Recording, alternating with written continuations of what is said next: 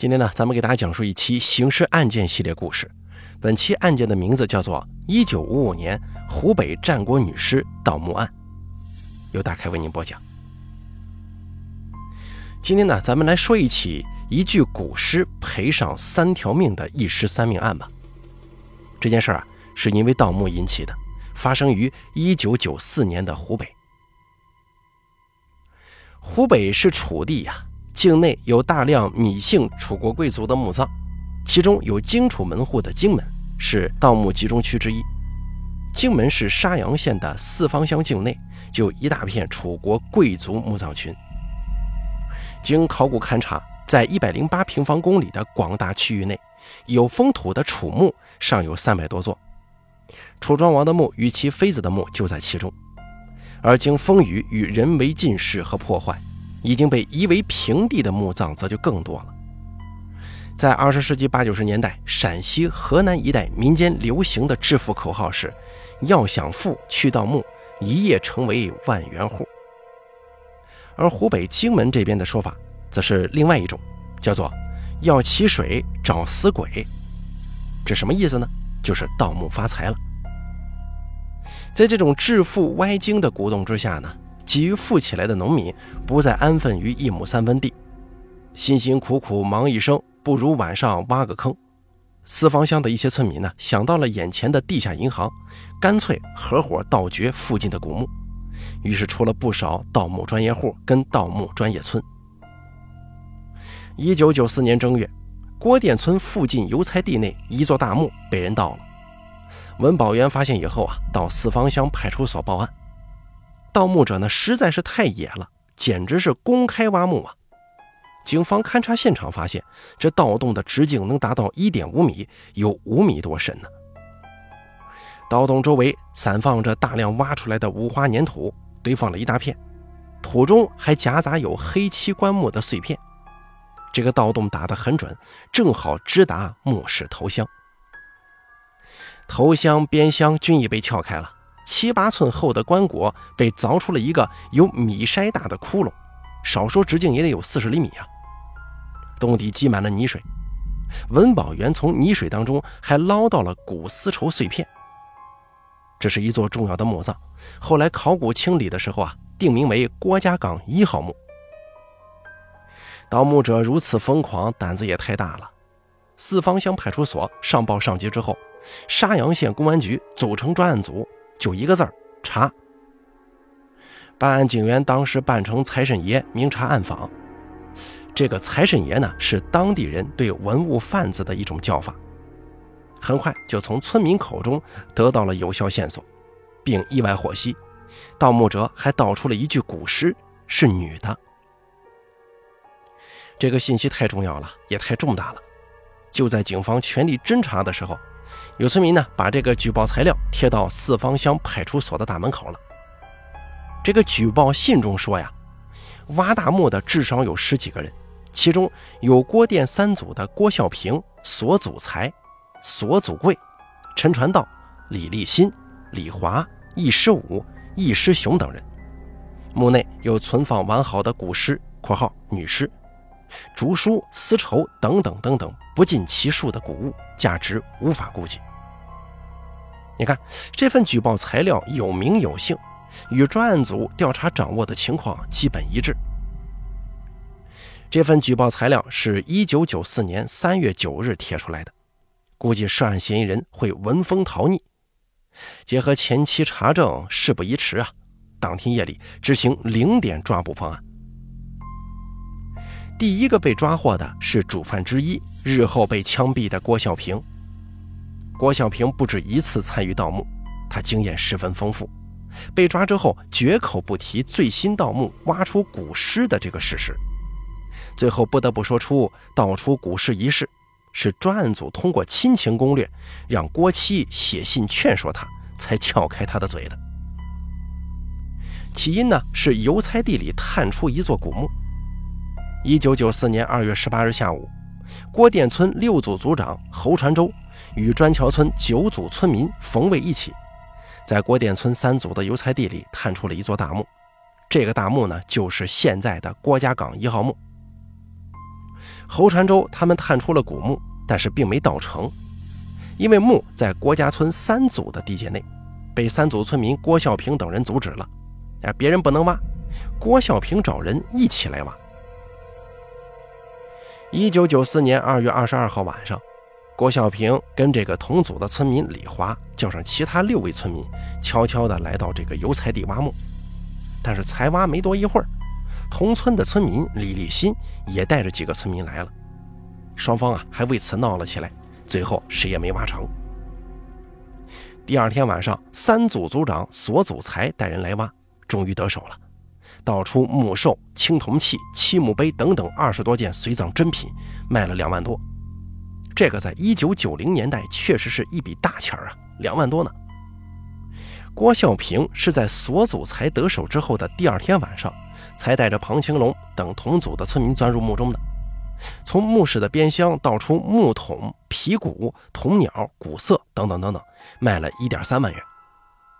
按理来说，郭小平也不至于是死罪，因为他并不是第一个挖开古墓的。可是接下来的事情啊，却出现变化了。听说别人都盗到了东西。二月二十七号晚上八点钟，三组村民郭永昌又找陈碧华等人前来覆水，也就是再次查探、再次挖掘。当时啊，还找来旁边砖桥村的盗墓老手李一海参与指导。这覆水呢，就是北方盗墓圈所说的绿坑，就是盗别人盗过的墓，地下水位很高，埋得很深的古墓墓坑内全部都有积水。为什么他们把盗墓发财称为起水？覆水就这意思，也挺形象，就是从水中捞宝嘛。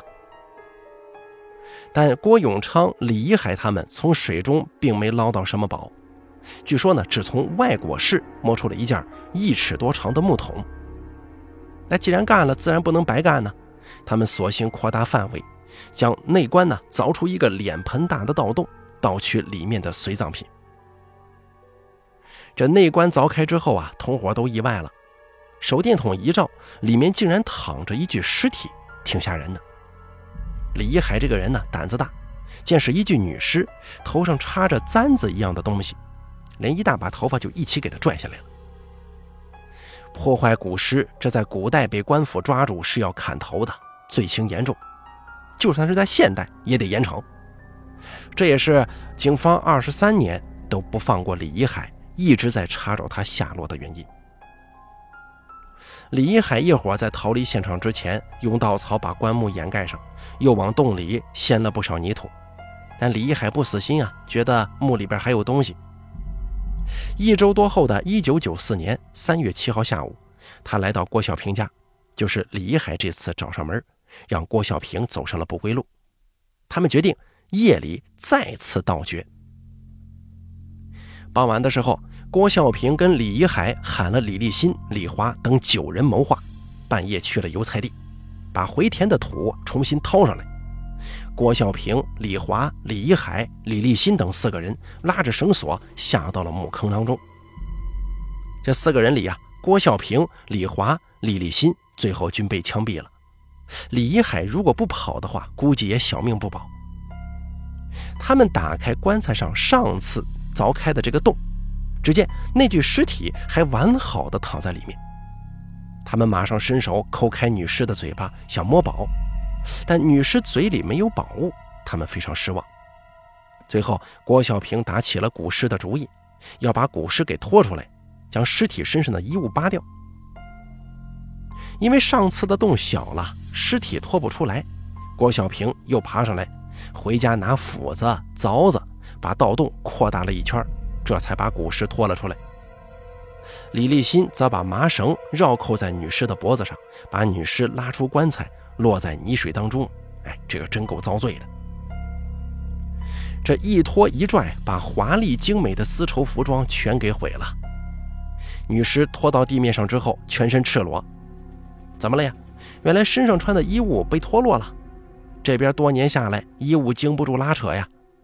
当时在场的盗墓者全都大吃一惊，连什么都见过的李一海、郭孝平都惊讶了。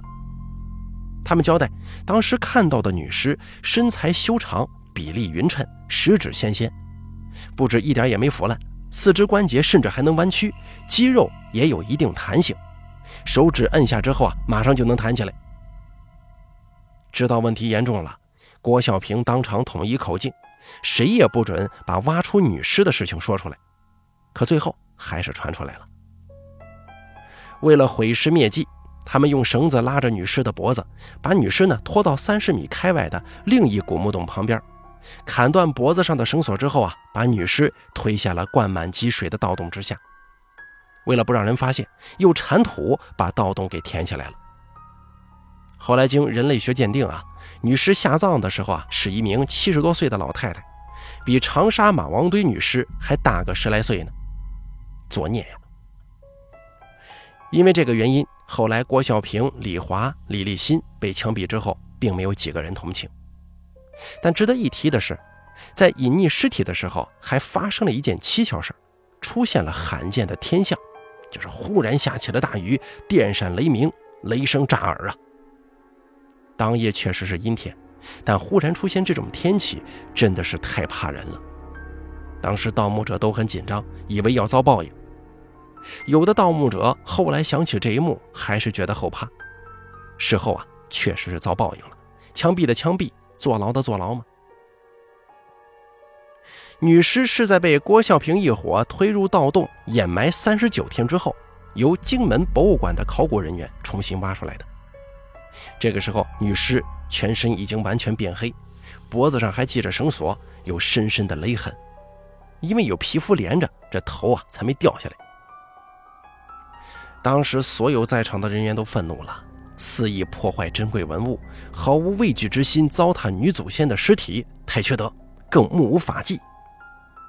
在找到古尸之后，湖北方面邀请二十六名国家顶级考古专家到荆门鉴定，认定郭家岗一号的墓是战国时期的墓葬，女尸系战国古尸，尸长一点六二米，距今已经有两千四百多年了。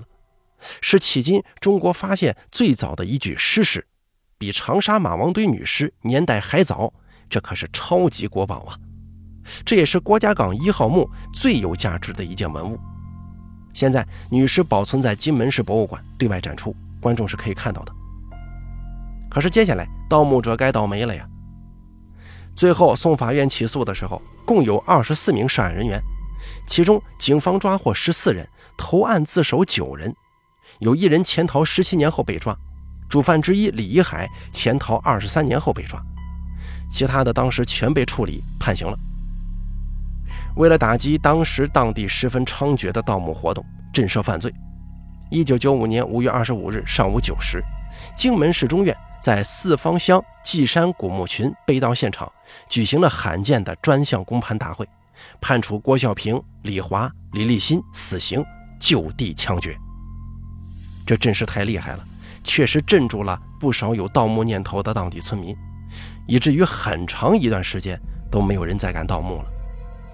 主犯之一的李一海呢，逃匿二十三年之后，于二零一七年才被警方从海南省抓获归案。据报道，他在海南先后与两个女人结婚，还生了儿子。而与此同时，他的同伙郭孝平、李华、李立新，连骨头都不一定能见得到啊。好了，咱们本期刑事案件就说到这儿了，感谢大家的收听，咱们下期节目再见。